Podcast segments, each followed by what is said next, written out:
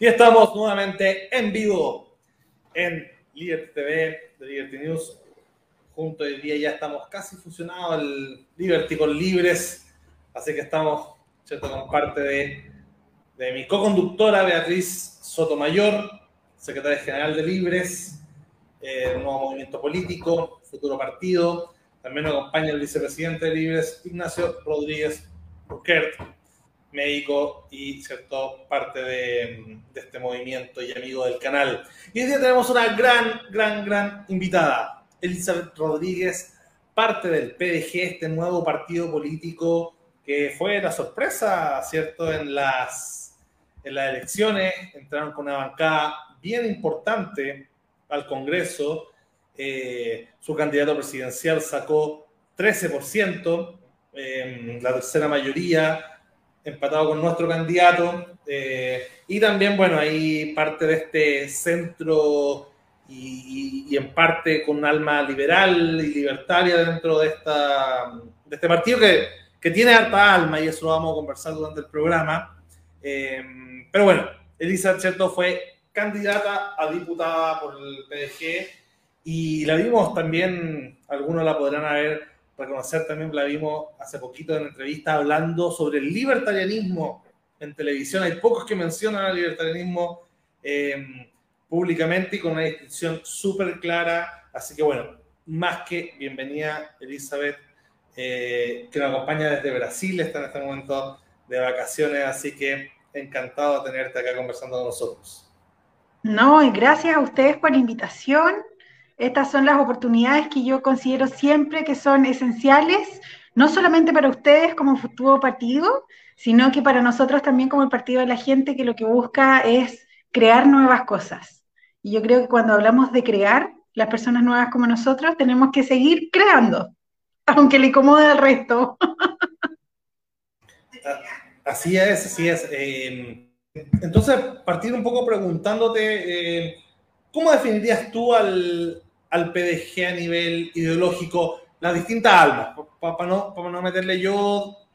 No, no, no, tranquilo, tranquilo. Yo, yo, yo trato, Lucas, de ser muy, muy eh, imparcial en los procesos de, de, las declaraciones que yo hago generalmente, porque eh, me ha tocado, como ustedes han visto, hablar mucho del partido de la gente, eh, pero uno de los principios y valores fundamentales en el partido de la gente es la autodeterminación el proceso individual de crecimiento y de desarrollo, siempre con una visión y una finalidad que es las personas, indistintamente de cómo nosotros trabajemos, de dónde vengamos o de cómo crecimos, cuando nosotros ya estamos en un lugar de trabajo donde involucra una, un grupo social, eh, nos debemos enfocar en el beneficio de ese grupo social y que cada uno tenga las herramientas y las oportunidades para poder crecer y autodeterminarse. Entonces yo creo que ahí hay parte que obviamente nos une. Eh, el, libertarismo definitivamente es parte esencial del partido de la gente. Eh, y, y, es muy, muy bonito. Y hoy día me metí a su página web a leerlo y en realidad lo encontré muy agradable porque finalmente no soy la única que trata o que está tratando de generar un nuevo discurso, nuevos liderazgos, donde lo que busque es la autodeterminación, el desarrollo individual, el crecimiento y de todos. Y, eso es muy bonito. Y eso es el partido de la gente, lo que busca es eso. Y si tenemos que trabajar en grupo y generar una administración pública como es un Estado, finalmente que ese trabajo no sea para solo algunos, sino que finalmente la finalidad sea el desarrollo de un Estado, que en este caso serían las personas de nuestro país. Oye, ¿y, cómo han, porque hoy día, ¿cierto? La, prensa lo ha dicho bastante y, hoy día el PDG eh, es lo más parecido a la niña bonita del baile, eh, en cuanto han habido intentos de acercamientos tanto de, los dos candidatos que pasaron a segunda vuelta, de José Antonio Caz eh, y de Gabriel Boric, que en el fondo algunos dicen que extrema derecha, extrema izquierda o derecha izquierda, eh, y ambos han intentado hacia la centro derecha y centro, izquierda acercarse al PDG que se define de centro. ¿Cómo ha sido mm, esta búsqueda y, qué intuyes tú de, mm, cierto, de de ambos grupos y, de, la, y de las distintas almas que viven en el PDG, porque hay, de todo, o sea, hay, hay libertarios, hay gente más progresista, hay gente más nacionalista, entonces es un partido bien diverso. sí, pero esa diversidad es la que hace y la que forma la esencia del Partido de la Gente a pesar de todo, a pesar de lo que pase en una semana más, a pesar de, las invitaciones que nosotros hemos hecho como Partido de la Gente a poder escuchar los programas y dónde se van a enfocar, eh, o qué van a tratar de ofrecerle al Partido de la Gente, una de las cosas es sumamente clara. Y, yo soy muy clara en decirlo, y afortunadamente las bases de mi partido piensan, si no, muy parecido a mí, eh, que el Partido de la Gente primero no se vende, por lo tanto negociar es muy difícil con nosotros, punto uno. Eh, punto dos es que la autodeterminación y por lo tanto la libertad de cada uno de escoger es de las personas. Nosotros no podemos endosar el voto, no podemos decir que el partido de la gente va a ir por o por, porque eso finalmente rompería toda la esencia del por qué se creó el partido de la gente, y eso es la autodeterminación. Y sí, somos la niña bonita. Todos quieren negociar con el partido de la gente. Muy entretenido todo esto. Pero es muy difícil, Luca, Beatriz, Ignacio. Eh, de verdad que el partido de la gente, lo que eh, yo no, yo no puedo decir que es un llamado al rechazo, porque al rechazo de la clase política, porque yo, yo no pienso eso. Yo no creo que eh, sería un rechazo a la clase política yo creo que el discurso va mucho más allá, va al proceso de evolución política, eh, de crecimiento, de creación, de finalmente estamos entre muchas personas que ya somos profesionales, que hemos dedicado nuestra vida al trabajo, a conocer más de nuestra sociedad, de nuestra gente, y que por lo tanto eh, estamos creando cosas nuevas. Y esas cosas nuevas tienen su origen en nosotros mismos. Entonces, cuando llegamos a este análisis, te das cuenta que la política tradicional tiene que aprender muchas cosas y que no las va a aprender, porque ya no las aprendió. Ignacio. Sí, ah, ya. Yo, bueno, eh, desde tu análisis yo veo que, que hay como, como una curva que que, se que, o una línea que se interrumpió porque cambiaron los tiempos, las redes sociales, digamos, las visiones, el acceso a conocimiento y sobre todo quizá, bueno, de tecnología, eh, el hecho de que nos volvimos más autónomos porque, porque, porque estamos posibilitados por la tecnología y eso no lo están viendo necesariamente las viejas fuerzas políticas. Digamos, no estoy diciendo que seamos hijos del celular, pero sí que la tecnología tiende a causar revoluciones, como revoluciones industriales, y quizás somos hijos de la cuarta revolución industrial, la digital, que, ya no es que no es en masa, no es colectivista, es de individuo y autodeterminación. Eso es lo que yo estaba pensando. Ahora le paso la palabra a Ignacio. Sí, o sea, primero felicitaciones por este tremendo debut que realmente fue un, eh, eh, eh, no sé, como, como cuando una vez dijeron la, la, primera Copa América de Chile se la ganó Argentina, es como un tremendo logro de que era como el, como la jerga yankee, el underdog le gana al dominio, una masa de parlamentarios tercera, eh, tercera coalición, 800 votos de diferencia con la cuarta, pero aún así, eh, el candidato, el Partido de la Gente, le ganó a las dos coaliciones históricas de los últimos 30 años. Eso tiene que decir algo. Eh, que, que, creo que de cierta manera pudieron poner bien los dedos en el pulso de un grupo de personas que están completamente abandonadas o decepcionadas por la clase política. Y primero, que todo eso.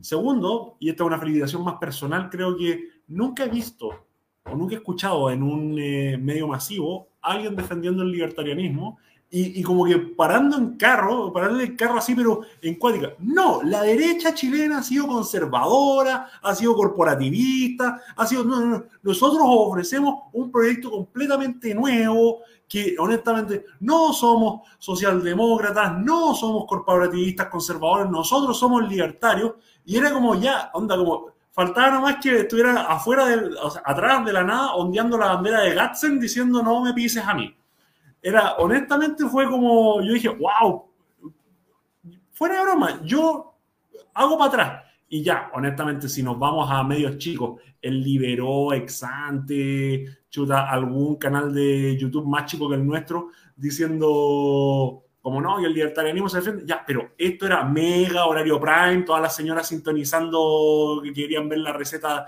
de cocina del día y, el, y la miniserie, y de repente, para todos los oídos de todo Chile, esto es el libertarianismo, mierda. Perdonándole el exabrupto. Eh, entonces, esa, es la, primero la felicitación general y segundo la felicitación personal porque ya, como eh, en las palabras del meme, se tenía que decir y se dijo, una consulta, ¿el libertarianismo es como el conducto principal, es como la ideología dominante o es una célula dentro de un, partido un poco más variopinto? Eh, mira, nosotros tenemos varias directrices políticas si haces un análisis técnico. ¿Ya? Si haces un análisis social, el Partido de la Gente, por esencia, se definió en, un origen como mm, sin ideales políticos. ¿ya? Pero ese análisis que se hizo fue en base a la realidad nacional, que era derecha o izquierda. Entonces, cuando se creó por primera vez este movimiento de la gente, el discurso fue sin ideales de izquierda ni de derecha, pero sin hacer un mayor análisis del proceso político internacional real. No se hizo nunca, hasta que el llamado finalmente a generar una directriz de trabajo mucho más amplia, donde íbamos a enfrentarnos con otro tipo de medios, que son los medios ya mucho más preparados. De hecho, yo me acuerdo en una reunión decir, no podemos decir que no tenemos ideales políticos, porque eso es un error, si tenemos ideales políticos. Y nuestros ideales políticos van de la mano de la libertad absoluta, que es el libertarismo propiamente tal, pero hay otro grupo que es socioliberal en el Partido de la Gente, por lo, por lo tanto, si yo hago un análisis en, la, en, el, en esta escala de Nolan, somos de centro a nivel nacional, pero de fortaleza, pilares socio, sociolibertarios y libertarios. Ese sería como un análisis técnico profundo. Y no, no hay gente pobre, no hay gente ignorante, este no es una venta pomada que están tratando de, de, encasillar a las personas. No, para nada, hay gente muy preparada y Beatriz, déjame decirte algo. El celular nos ha dado algo a nosotros, profesionales jóvenes, y a los más viejos también. El celular es la generación del conocimiento, de las noticias y del desarrollo, donde una noticia ya no se demora en llegar a tus oídos tres, cuatro, una semana, se demora 30 segundos. Por lo tanto, tú cuando manejas la información empiezas a estudiar de manera innata, la gente lee y empieza a investigar en el teléfono. Y eso es lo que hace esta generación. Tenemos mucho más conocimiento del que creíamos. En ese sentido, bueno, me preguntar también por el, liderazgo presidencial, porque muchos, muchos dijeron, o, o, dentro de las críticas que ha recibido el PDG, tiene que ver con ser un partido, entre comillas, como caudillista. Que uno siempre lo puede hacer sin interpretación de, de, cualquier partido. O sea, uno podría ser la UDI si era el, el partido caudillista de Jaime Guzmán o o la DC de Frei Montalvo, y bueno, y ahí para, para hablar de lo más nuevo como el PRO de Marco Enrique o Bolívar Felipe Cas, y así como con casi cualquier partido. Y quizás su historia y su génesis, todos funcionan así porque hay liderazgos que, que mueven y después básicamente, ¿cierto?, se van constituyendo como fuerzas indistintas de su liderazgo inicial. A raíz de lo que decía como anécdota, bueno, yo, yo, yo estuve en la campaña de la con, con Franco en 2013, la primera, y me acuerdo que yo, yo le dije, mira, yo te apoyo en la campaña, pero te pido una condición que era, defínete políticamente, yo te hago una clase si querías, digamos, en auto. dije, te hago una clase de, de, de, ideologías políticas y dime tú cuál te gusta más, pero necesito que te defines. Y le dije, cuando le dije socio liberal, me dijo, explícame esa. le expliqué, dijo, me gustó, y le empezó a repetir en la tele. dije, Franco escucha, y eso me, encantó de él y, y, me sumó en su campaña 2013. Eh, y claro, ahí, esa campaña tuvo, que era de centro, después que en 2017, en este intento de campaña, volvió un poquito más conservador, más ligado al mundo evangélico, eh, no, no resultó esa campaña y ahora volvió en 2021 abiertamente más libertario, o sea, tenía unas propuestas que eran súper cercanas a cierta visión libertaria, lo que, lo, que me agradó bastante. Eh, pero ahora para el futuro, ya tienen seis diputados, ya son un partido, sobrevivieron, que es una cosa que no pueden decir muchos partidos, o sea, de los 27 quedaron 15, o sea, 12 para casa. Y el PDG, el Partido Republicano, eh, y otros partidos y, y, los más clásicos sobrevivieron. ¿Qué va a pasar con, con el tema en el futuro de, de, a, tu, a, tu, visión, qué te gustaría que pasara con el tema PDG y Franco Parisi? Eh, ¿Ves ahora que hay una especie de, de, posibilidad de independencia en cuanto a ser una especie, no sé, de, adolescente, de, adolescente que ya pasó la adultez y ahora puede elegir su propio camino? ¿O todavía sientes que puede haber una, que, que él, evidentemente, el liderazgo principal y por tanto porque, no sé, el pro de Marco Enrique siguió cuatro elecciones más con Marco Enrique a la cabeza eternamente y, y, es parte de su identidad. Pero hay otros que no. Entonces, preguntarte en ese sentido, ¿qué, qué crees tú que va a pasar en el futuro entre PDG y París? Mira, yo creo que personalmente eh, a mí me agrada mucho el Franco. Eh, yo no lo conozco personalmente a él, pero hablamos mucho eh, por teléfono, como si, de hecho, hablo, tengo más llamadas telefónicas de Franco de que mi pareja. Hago un análisis del teléfono y hablo más con Franco. Pero mira, déjame decirte, déjame hacer un análisis más amigable. Yo creo que cuando yo dije en alguna oportunidad que el Partido de la Gente llegó para quedarse como esta tercera fuerza política, llegó para quedarse como una tercera fuerza política. Es de, acá partimos, ya de la mano con Franco, porque sí, finalmente hay que reconocerlo, uno de los visionarios de este proceso fue Franco. Eh, sería muy iluso decir que seríamos algo si no fuera por la existencia política de Franco. Ayudó, ayuda y seguirá ayudando. Eh, independizarnos en un 100% de Franco yo considero que es un error Franco es una persona, es un líder natural, innato, que ha hecho que un grupo de personas con principios similares nos unamos y que finalmente perdamos el miedo a poder hablar lo que tenemos que hablar y decir lo que tenemos que decir. Por lo tanto, no, yo creo que alejarnos de Franco es absolutamente un error. Todo lo contrario, considero que si Franco ha sido capaz de generar nuevos líderes, nuevas caras, nuevos rostros y una fuerza política nueva junto con el Partido de la Gente, yo creo que más que aleja, suma. Y mientras sume, todo bien, porque sigue seguimos creciendo. Eso es lo importante.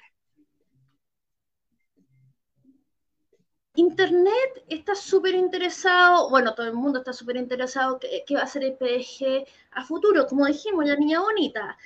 Acá voy a poner a Saida Arancibia, ¿qué pregunta? ¿El PDG tiene pensado seguir el camino solitario estilo C o formar una coalición de centro? No, nosotros vamos a mantener nuestra independencia, Beatriz. Perfecto. ¿Con qué le gustaría, con qué le gustaría futuro, por ejemplo? Porque ya, está bien, uno puede ser independiente y, tener una, una, visión. Me gustaría preguntarte a, ti, así, Elisa, presidenta del PDG 2023, hay que hacer alianzas para futuro. No, no estoy diciendo que la gente esté... Ustedes fórmense como partido rápido, pues hombre, por Dios, y hacemos alianzas. muy bien, muy bien. Y, y, con qué más le gustaría, porque, por ejemplo, si me preguntáis a mí, yo lo dije, a mí dije, me encantaría hacer alianza con, con el quizás ¿Sabes, con el ¿sabes, ¿Sabes cuál es el tema, eh, Luca? ¿Sabes cuál es el tema? El tema es que muchas de las cosas que a mí personalmente, y esto lo hablo a título muy personal, no a título de partido ni nada, es Elizabeth Rodríguez. Uh -huh. eh, lo que a mí me complica del proceso político es que se cuiden intereses personales solos de algunos y se olvide del proceso público por el cual está llamado a hacer política un grupo de políticos. ¿Qué seríamos nosotros? ¿qué seríamos nosotros? Entonces, cuando tú ves a un sistema tan eh, que trabajan mancomunados, y la izquierda y la derecha trabajan juntos, y para nosotros, claro, yo, yo siempre he dicho que esto es un circo, un circo mediático, a ver cómo se aguantan las pegas. Mi primera, mi primera pregunta, ¿cómo se aguantan y cómo se cuidan los, los asientos? Porque primero no dejan entrar a nadie. Entonces sí, al final del día, el partido de la gente va a necesitar crecer y desarrollarse de tal forma que no se pierda en el tiempo. Y para eso se necesita gente nueva, con ganas, con ideas, con estrategias, porque lo que estamos luchando no es, no es, no es chiquitito, es enorme. Es enorme y qué mejor, ustedes son excelentes. Así que sigan su camino, chiquillos, porque si el PDG pudo hacerlo, ustedes también pueden. Ahí yo tengo, o sea, la primera es la recomendación, el consejo y como costumbre, la, por desgracia la amenaza. El poder corrompe y por desgracia el poder atraer, a los corruptos. Entonces hay muchas personas que se meten en, política para el trampolín, para el trampolín o para, o para entrar al grupo de los selectos. Que siempre he pensado que quizás si no fuera tan importante estar sentado en la silla, no tendría ya los más eh, tendría los más acomodados tratando de eh, meter más gente de su grupito. Eh, está ese sacrificio, aunar esfuerzos con personas que piensan parecidos a nosotros para lograr que nuestras ideas lleguen, pero por otro lado transar nuestras ideas para lograr este, este, este grupo fuerte y que nos tocó ver en el carnaval político que fue la inscripción de las primarias. Esa cosa, honestamente, ese día hubo como siete coaliciones en 24 horas y todas eran de centro izquierda. Eh, el tema fue que eh, hay una cosa que creo que el espíritu de, la coalición, por lo que ustedes han, o el espíritu del partido, por lo que ustedes han reflejado, es centrarse en la gente. Lo lleva en su, capítulo. Entonces, como consejo y advertencia, que no, es que a, cualquier persona que quiera entrar, nunca olvide ese norte, que es la gente. Eh, está bien, no, no, no siguen la política del el politiquerío barato, de que esta es la ideología y la ideología no se tranza nunca, pero yo he visto eh, gente con hambruna por culpa de las ideologías y la gente no cambia el discurso. He visto gente empobrecerse por culpa de la ideología y la gente no cambia el discurso. He visto el medio ambiente irse a las pailas por culpa de la ideología y, la gente no iba a cambiar el discurso. Entonces, por eso, eh, eh, si ese norte, si esa como estrella que es la gente, creo que nunca van a tener problemas. ¿Qué, mm, ¿Qué, te gustaría, Elisa, a ti que, la, que promovieran eh, esta bancada del PDG que me imagino va, a validar ciertos eh, proyectos de ley similares a, las propuestas de gobierno que tenían ustedes. ¿Cuál, serían para ti los énfasis? Así, tres proyectos de ley que te gustaría que se promovieran y que ojalá salieran durante el próximo periodo, da lo mismo si está gobernando Castro o, Boric, pero que le harían bien a Chile, a tu parecer. Tres, así, tres proyectos, o uno, dos, tres, ya, primero en la reforma hay, orden de prelación. El primero sería eh, el análisis técnico real del erario fiscal, es decir, hay que bajarle los sueldos a los servidores públicos. Yo insisto que el Estado está al servicio de la gente y no la gente al servicio del Estado. Por lo tanto, los sueldos deben bajar. Yo soy abogada de profesión, me dedico al libre ejercicio y yo con libre ejercicio afortunadamente me ha ido muy bien en la vida y le agradezco a Diosito y al universo, a los dos, de, la, mano, eh, porque a mí me va muy bien de manera independiente. Pero sí considero que cuando uno tiene que ser servidor público, eh, en este país se gana el doble de lo que ganaría un profesional normal en un mercado de oferta y demanda simple, es decir, hablamos solamente de la dieta parlamentaria, pero nadie habla de las asignaciones, nadie las toca, nadie habla de las asignaciones parlamentarias, yo no entiendo, porque está la dieta y la asignación, por lo tanto, el, ingreso parlamentario es demasiado alto. Punto uno. Con ese ahorro, porque van mancomunadas, van de la mano, con ese ahorro, tú generas de manera inmediata la reforma de las eh, pensiones. Por lo tanto, generas todo un sistema de trabajo donde inyectas este ahorro en el pilar solidario, aumentando de 177 a 351 en el primer año. En el primer año. Y ahí tú ves un directo beneficio en las personas, sobre todo Mira, mira lo que estoy diciendo. Sobre todo, aquellas personas que este año tenían que jubilar y no pueden jubilar, tienen que seguir trabajando para poder tener un poquito de ahorro extra por la especulación de la izquierda, que dijo que el fondo E iba a mantenerse, se cambiaron muchos y perdieron el 20% de sus ahorros. Por lo tanto, a corto plazo, esa norma sería esencial, porque aumenta la pensión de 177 a 351. Por lo tanto, ya tenéis un número real que afecta directamente a las personas.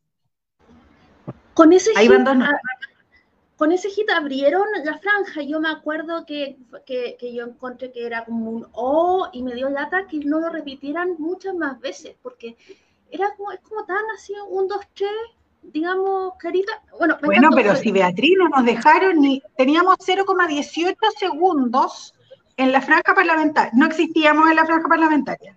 Y el Franco nos regaló la mitad de su tiempo en la franja presidencial. Hay, que reconocer lo que de la franja presidencial el que más se la jugó por sus parlamentarios fue, Franco. O sea, yo creo que eso, eso merece un, aplauso en particular y un palo pameo que fue el que menos ayudó a su lista parlamentaria. Increíble porque en porcentaje Meo y, y París no tuvieron tanta diferencia, 13 contra 7, es casi el doble, pero, pero si uno lo ve en cantidad de diputados, o sea, al PRO le fue pésimo, pésimo, pésimo, pésimo, y le fue súper bien, entonces... Eh, y, yo creo que nos hubiese ido mejor. Yo creo que nos hubiese ido mucho mejor, nos falta un poquito de tiempo, un poquito de experiencia, hay que hacer eh, eh, raya para la suma, eh, yo esperábamos un poquito más, esperábamos un poquito más, pero bueno, ah, de esto se aprende y tal como dije recién, este es el pie de inicio. Y el punto dos, porque yo te interrumpí. A la segunda medida, orden de relación, de más importante. Segunda medida. Estábamos estado, era Lucas, remuneraciones, AFP. Esa es la primera medida que yo considero esto es un tema mío, esenciales. Y una tercera medida, que eh, fue mi batallito, mi, caballito de batalla en algún minuto, es que para que una sociedad crezca, para mí lo esencial es el proceso de educación. Y en nuestro país, nuestro proceso de educación está, está igual o peor administrado eh, y que se ha mantenido en el tiempo. Da lo mismo que sea de izquierda o de derecha. Imagínense que nuestro horario nacional eh, la partida de educación es de 17 mil millones de pesos y el 42% es solo remuneración. 42%. Estamos hablando de que la Agencia de Calidad y la Superintendencia de Educación, dos organizaciones independientes una de la otra, dos autónomas que tienen finalidades absolutamente símiles, tienen el 42% del erario de la partida de educación y no llega a los niños. Entonces, si estamos hablando de una educación de calidad en el proceso, tenéis que, tenéis que meterle mano a educación. Porque no es posible que la plata se vaya solo en remuneración en dos agencias, que finalmente se han transformado una en el CIMSE y otra en reclamos y consultas y controla los sostenedores. Eso es todo. Y las lucas para los niños. Como método de, de ¿Te gustaría en ese sentido más el, voucher como forma de, los recursos mira, mira, a mí no me gusta mucho el voucher porque eh, finalmente genera una dicotomía en las necesidades.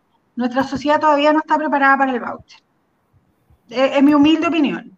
Lo que sí yo generaría sería un proceso de subvención eh, que es distinta a la de ahora, no la tenemos, sí fortalecería el proceso de educación pública.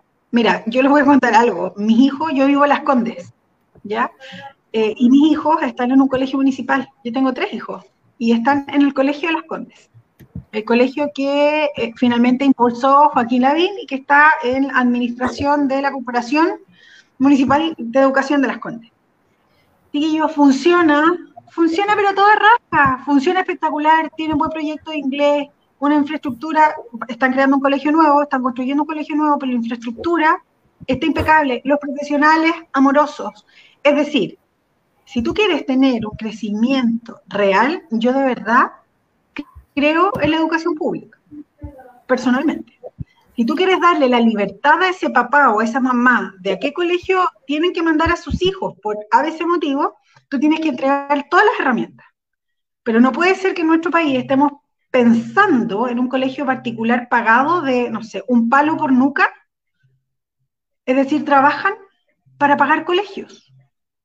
¿Y por qué? Para que no estén sentados, y yo lo he escuchado personalmente, y, esto, y, yo voy a hacer eco a una cita de una persona que yo conozco, para que estén sentados al lado de la persona que me hace el aseo, ah, no, gracias.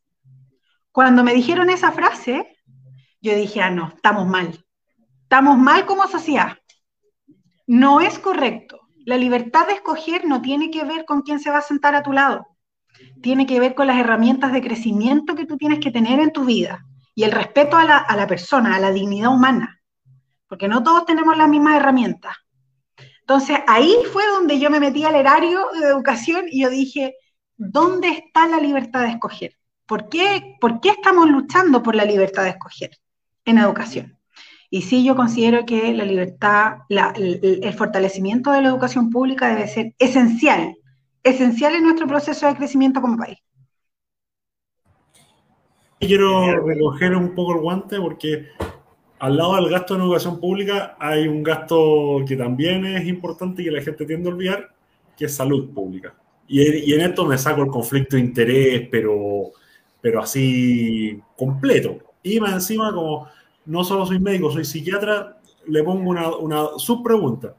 Propuesta principal en salud, puedes decir personal o de partido, y propuesta principal de salud mental, personal y o partido.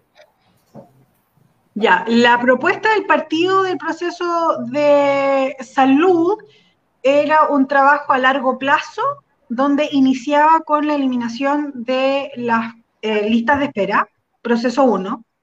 Eh, sí generar un trabajo que, es que acá hay un conflicto muy grande, que es esta dicotomía ISAPRE-FONASA. ¿ya? Y cómo las lucas y el 3,88% del fondo se va directamente a una caja de compensación para poder pagar este, este proceso de mm, que creó Piñera, ¿cómo se llamaba? Este, la libre elección. La libre elección, pero que finalmente esta libre elección lo único que hizo fue fortalecer el proceso privado y las personas dejaron de tener, aún así no se pueden atender y siguen las colas gigantes. Por lo tanto, el proceso de partido era fortalecer esa, esa premisa. El mío personal, eh, Elisa Rodríguez, que no soy candidata a nada en este minuto, soy una, abogada de libre ejercicio y adherente del Partido de la Gente, eh, hay dos cosas que yo me gustaría fortalecer en el proceso, que una es eh, hay que fortalecer el sistema privado, el sistema público, perdón. No lo, yo no sé, yo te mentiría, Ignacio, si yo te digo cuál es la receta, porque no la sé. ¿Ya? No tengo idea. Se han demorado 40 años en tratar de crear algo. Yo te juro que, trato de generar algo en mi mente, pero me ha costado mucho. hay, está cálculo, cálculo, diferencial y salud pública son dos cosas imposibles. Sí, claro. Ahora, lo que sí considero que es un abuso, y, y lo he hablado de hecho a nivel familiar, es que considero un abuso que ponte tú, no sé, alguien que pague ISAPRE, y este es un discurso más coloquial, eh, que alguien que pague ISAPRE, ponte tú, se atienda, pague toda la vida ISAPRE, y cuando tiene un accidente, tate que tiene que pagar copago. Yo nunca lo he entendido, te juro que hasta el día de hoy no lo entiendo. Entonces, es negocio por cualquier lado. Yo considero que la salud tiene que ser un derecho esencial en el desarrollo de una persona. A lo mejor si no tienes los recursos para, si los tienes y quieres un sistema privado, tiene que existir, porque ese es el ejercicio de la libertad. Yo siempre he estado, el que quiere pagar más, que pague, pero el que no tenga o no pueda o no quiera pagar tanto, pero sí, por ejemplo, tenga para pagar una la, consulta particular dentro de un parámetro lógico, eh, es el Estado quien debiese proporcionar las posibilidades de la atención. No, puede ser que estemos al arbitrio de un pagaré o un cheque para que te atiendan o no. Eh, insólito. Y, y, pregunta, ya no eres candidata, pero, pero me imagino que te lo preguntaron cuando eres candidata, así como ya, si te pregunto matrimonio igualitario, ¿a favor o en contra? A favor. Adopción de hijos por parte de pareja de familia homoparentales. Ah, repite porque se me cortó. Adopción de hijos por parte de parejas homosexuales. Absolutamente a favor. Legalización de la marihuana. Ya. ¿Dijiste legalización de las drogas o legalización de la marihuana? marihuana? Absolutamente de acuerdo. Eh, aborto tres causales. Aborto tres causales. Em, tengo un conflicto de interés con el aborto libre y espontáneo. Considero que antes de hablar del aborto libre y espontáneo, eh, las críticas que se han hecho al proceso del aborto tienen que ver con críticas económicas, sociales, y ahí es donde yo tengo una discrepancia. Considero que antes de legislar respecto del aborto libre y espontáneo, tenemos que legislar respecto de una muy buena ley de adopción eh, que es inexistente en nuestro país. Porque las mujeres tienen que tener el derecho a abortar si quieren, pero no las 14 semanas, yo considero que un buen número es 8 semanas, eh, en el ejercicio de la libertad, como los países desarrollados. Y hay que, no, no estamos inventando nada nuevo pero con una capacitación y de tal forma que si tú no quieres abortar porque eres provida, pero no tienes cómo, que esa es la gran crítica que hemos generado en Chile, que las mujeres pobres tienen que abortar porque no pueden tener hijos, me está. No puede ser esa la crítica, no puede ser ese el fundamento. Y las mujeres que no quieran abortar, pero que no quieran ser mamás, porque tú, tengan una excelente ley de adopción, que hijo nacido tenga padres eh, y madres dispuestos a adoptarlo y a seguir una vida familiar como corresponde. Tú tenés que tener todo en el escenario de la libertad. Parece, parece y, me sorprende gratamente las altas coincidencias. Eh, yo, o sea, yo, yo estoy, estoy de acuerdo porque en este plan eh, dar a un hijo en adopción en Chile es como entregar al infierno, poco menos. Entonces, digamos, es, es, algo terrible y, yo también lo encuentro. Y volviendo al cliché, que este es un tema de, eh, la pandemia, resulta que, por ejemplo, entrega anticonceptivos se, en muchas partes del país se suspendió o, o terminó los, exámenes de SIDA, incluso las atenciones ginecológicas por un buen rato disminuyeron al mínimo necesario sacar los PAPs. Entonces, ahora, digamos, sacando los embarazos, eh, se, nos viene, eh, se, nos viene un futuro de enfermedades que, prevenibles que, se van a, que, van a estallar ahora, digamos, y, sobre, y muchas de carácter... Eh, y muchas de carácter sexual, por ejemplo, porque no se dejó y eso también es algo que hay que fortalecer. No, no te digo que tú tengas ahora un plan acá en tu cabeza de cómo entregar anticonceptivos en Chimbarongo fácil, bonito, rápido, barato e instantáneo, pero es, uno de los temas que a mí me quita el sueño porque es cierto, no es solo un aborto, hay, hay una cosa para atrás y otra cosa para adelante, como tú lo dices, y hay que fortalecer todas las partes. Eso nomás quería decir, eh, me preocupa. Sí, ahí yo también quería meter, yo metí la cosa de la salud y entramos en el tema sanitario que pero yo, creo que es un reduccionismo convertir el aborto en solo el tema sanitario, porque es un tema social. Eh, allí sale esta cosa como que, como dicen en la jerga, eh, no, si va a ser como el genocidio de los pobres, porque los pobres van a ir, eh, van a tener que abortar porque son pobres. Pero no, no, no, no, no. Es, y aquí, aquí me gusta otra cosa que se llama la prevención del, del aborto.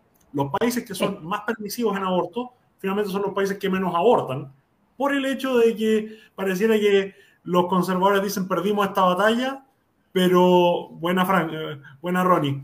Eh, la cosa es que como que los, conservadores dicen perdimos esta batalla, pero, pero podemos dar otras guerras. Entonces empiezan con mejorar la calidad de adopción, mejorar los centros de adopción, eh, equiparar los planes sanitarios para que tener un embarazo no sea mutilar económicamente a las mujeres.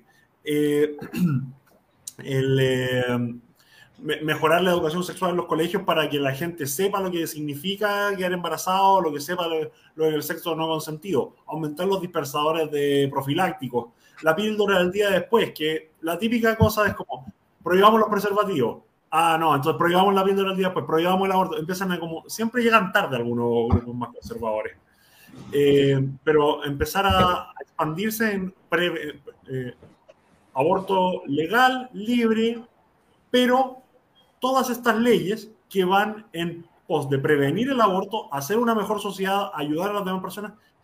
Eh, hay mucha gente que eh, una vez tuvimos el debate eterno del, del, aborto eugenésico, que es como niño que viene con discapacidad, mejor abortar, no con incompatible con la vida, solo discapacidad, mejor abortarlo porque si no ser una lastre económica para la familia.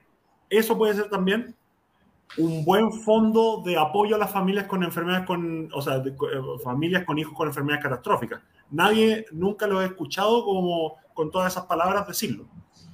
Nos gusta la Teletón, pero también creo que debiéramos promover que, que como país ayudáramos a las familias que tienen el, la carga, que es un, un menor que en muchos casos es una dedicación a tiempo completo de uno de los dos padres por toda la vida natural del niño.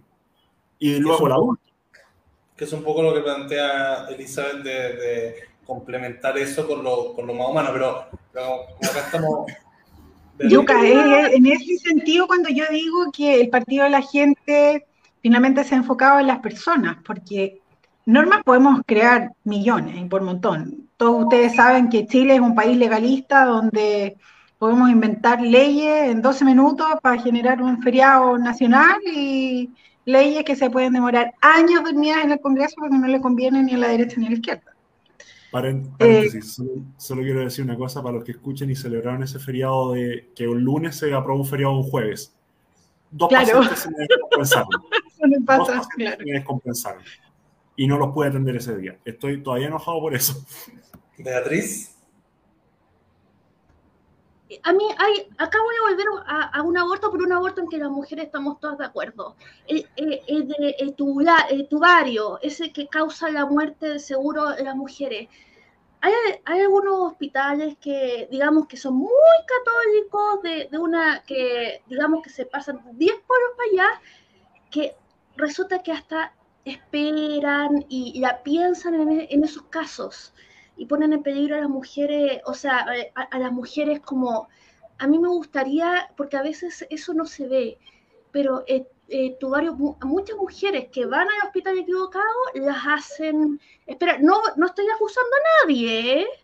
solamente que si tienen, pero esa es una cosa súper peligrosa porque de repente la, la, esta cosa se cae conservadora de la vida de la vida, aunque no tenga ninguna viabilidad y venga el tubo de falopio y va a reventar. Y van a morir los dos, igual, es terrible.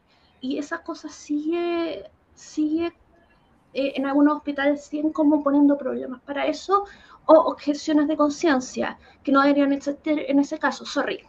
Elizabeth, eh, yo para ir cerrando también y preguntarte, ¿Qué se viene eh, en el futuro con, bueno, con, contigo en política, o sea, más allá de una abogada independiente y, militante del PDG? ¿Qué se viene prontamente para ti, para lo que esperas del partido y, para este nuevo ciclo? Yo, yo personalmente en el partido, en este minuto yo soy una adherente más. Eh, sigo siendo la abogada de Franco en, en, sus causas. Eh, en este minuto estoy de vacaciones, sí tengo ya programado, presupuestado lo que yo quiero hacer. Quiero seguir ayudando en el servicio público del Partido de la Gente.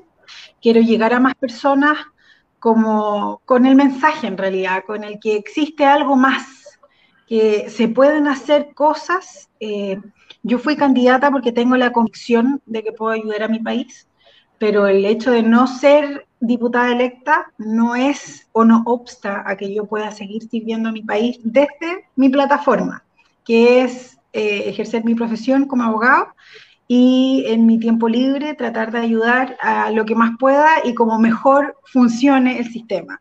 Yo creo que el Partido de la Gente afortunadamente está formado con personas capaces que van a permitir y que permiten el desarrollo del individuo eh, y por lo tanto nos van a ayudar a poder generar estos escenarios de ayuda de trabajo y de desarrollo. Pues, todo el éxito del mundo, Elizabeth, y gracias por estar en esta conversación. Le recordamos a todos los que nos están viendo también que nosotros a, a las 9 tenemos un programa eh, sobre recién fallecido Antonio Escotado, que vamos hablando con el filósofo José Venega, y eh, sobre el libro Escotado, sobre todo de historia general de las drogas, para los que les interese ese tema. Y bueno, eh, suscribirse a Liberty, para todos los que no conocían el canal, están viendo hoy día Elizabeth, y encantado de tenerte acá. Si sigue ahí en conversaciones con, con el mundo del PDG y Franco, nosotros vamos también a intentar eh, seguir parte de sus pasos de constituirnos como partido y poder presentarnos a las próximas elecciones parlamentarias, presidenciales, primarias y todo lo que se venga posible a vivir por haber. Eh, así que, y bueno, tenemos mucha sintonía con usted, escucharte ha sido un, eh, ha sido refrescante en cuanto a, a, lo, a, la idea del, del, PDG, así que desde ya atender todos los puentes, dejar todas las puertas abiertas para que conversemos más adelante. Así que muchas gracias, muchas gracias a todos los que comentaron y a todos los que nos estaban viendo y recuerden suscribirse. Nos vemos.